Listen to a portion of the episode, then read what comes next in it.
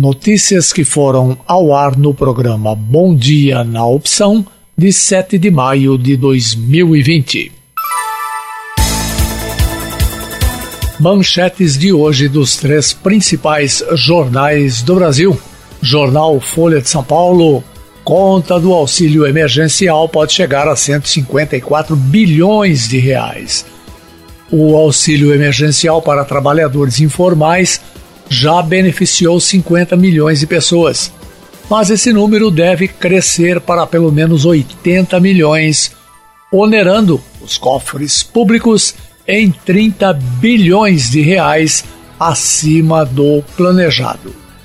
Jornal O Estado de São Paulo, Bolsonaro dá aval e Congresso libera reajuste para servidor.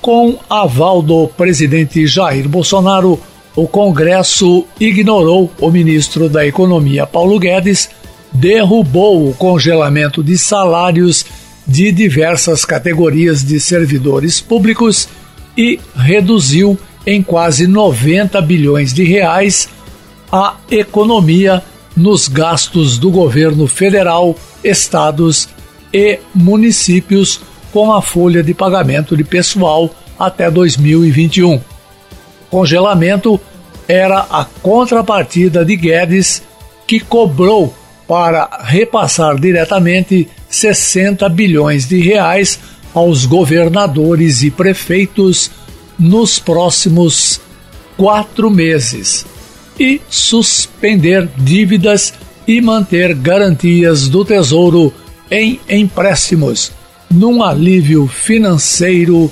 total de 125 bilhões de reais. Jornal O Globo.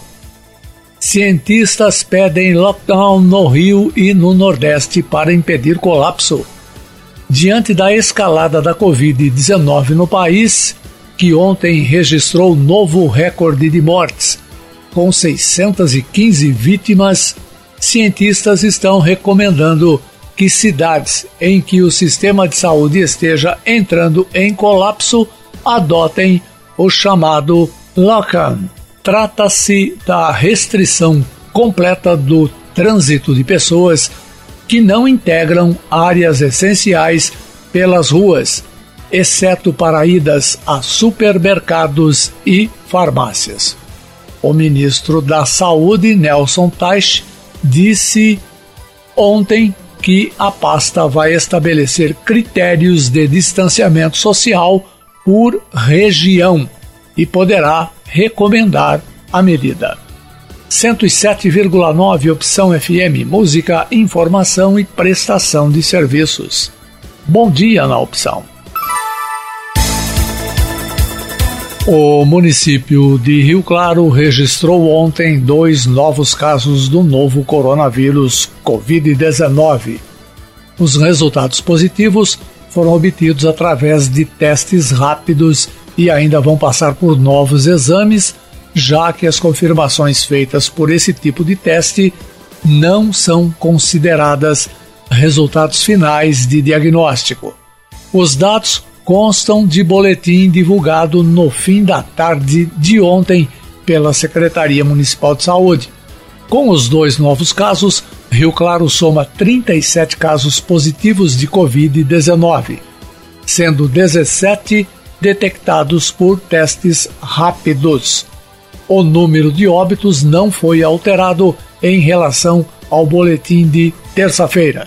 São sete mortes confirmadas e dois óbitos em investigação. O número de casos suspeitos também não mudou e continua em 14. Foi registrada ligeira alteração no total de pacientes internados, que diminuiu de 16 para 14 de terça-feira para ontem. Desse total, cinco estão na unidade de terapia intensiva, dois a menos que no boletim anterior, quando eram sete. O município também descartou mais um caso de coronavírus, subindo de 110 para 111 casos descartados desde o início da pandemia. Opção FM 107,9. Bom dia na opção. O uso de máscaras passou a ser obrigatório a partir de hoje em Rio Claro, assim como todo o território do estado de São Paulo, conforme decreto do governo do estado. A determinação é para que, quando for indispensável sair de casa, as pessoas façam isso sempre com o uso de máscara de proteção o uso da máscara e o isolamento social são as únicas maneiras comprovadamente eficazes de prevenção ao novo coronavírus, lembra o prefeito João Teixeira Júnior. A fiscalização do uso de máscaras está sendo realizada por equipe da Vigilância Sanitária, que irá notificar quem estiver descumprindo a determinação.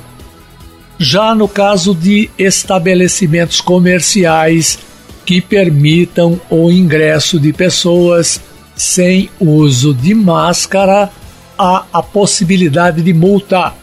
O equipamento de proteção deve ser usado em espaços públicos, estabelecimentos que executem serviços essenciais, repartições públicas e transporte coletivo.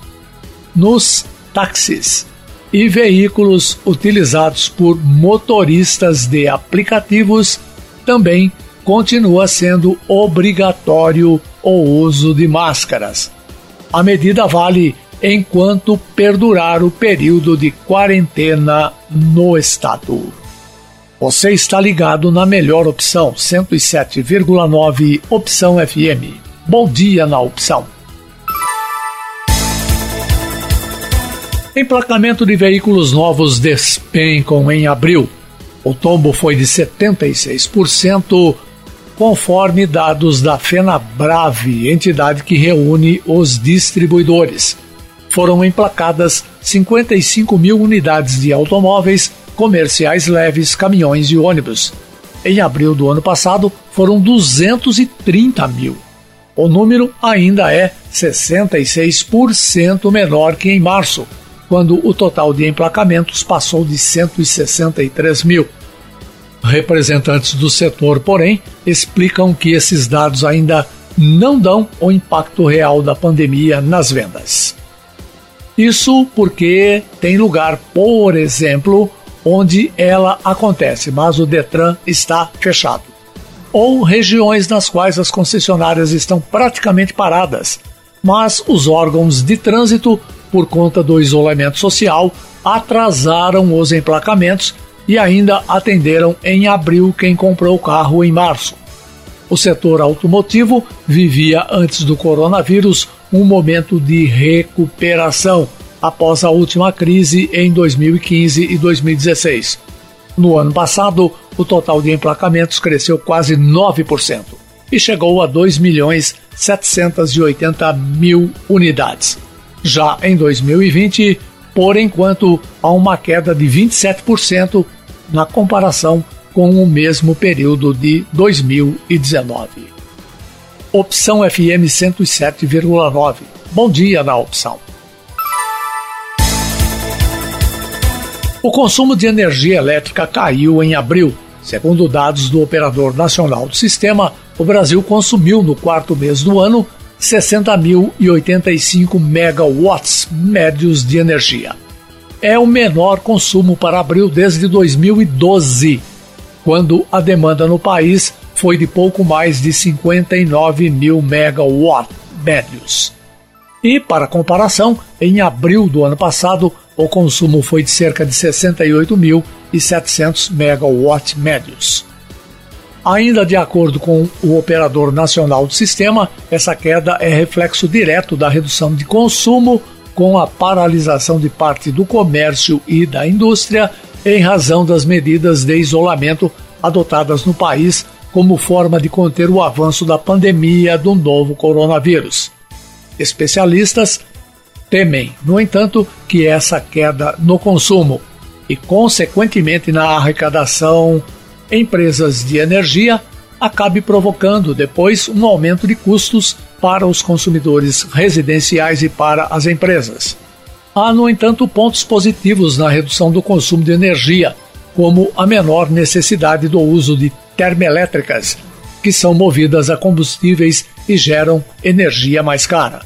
Outro reflexo positivo da queda é a recuperação dos reservatórios das hidrelétricas, que já é observado no Sudeste e Centro-Oeste.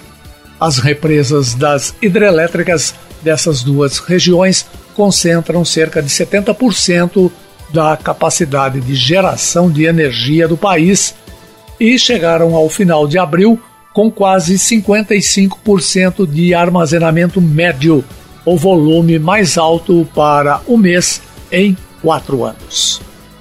Música, informação e prestação de serviços. 107,9 Opção FM.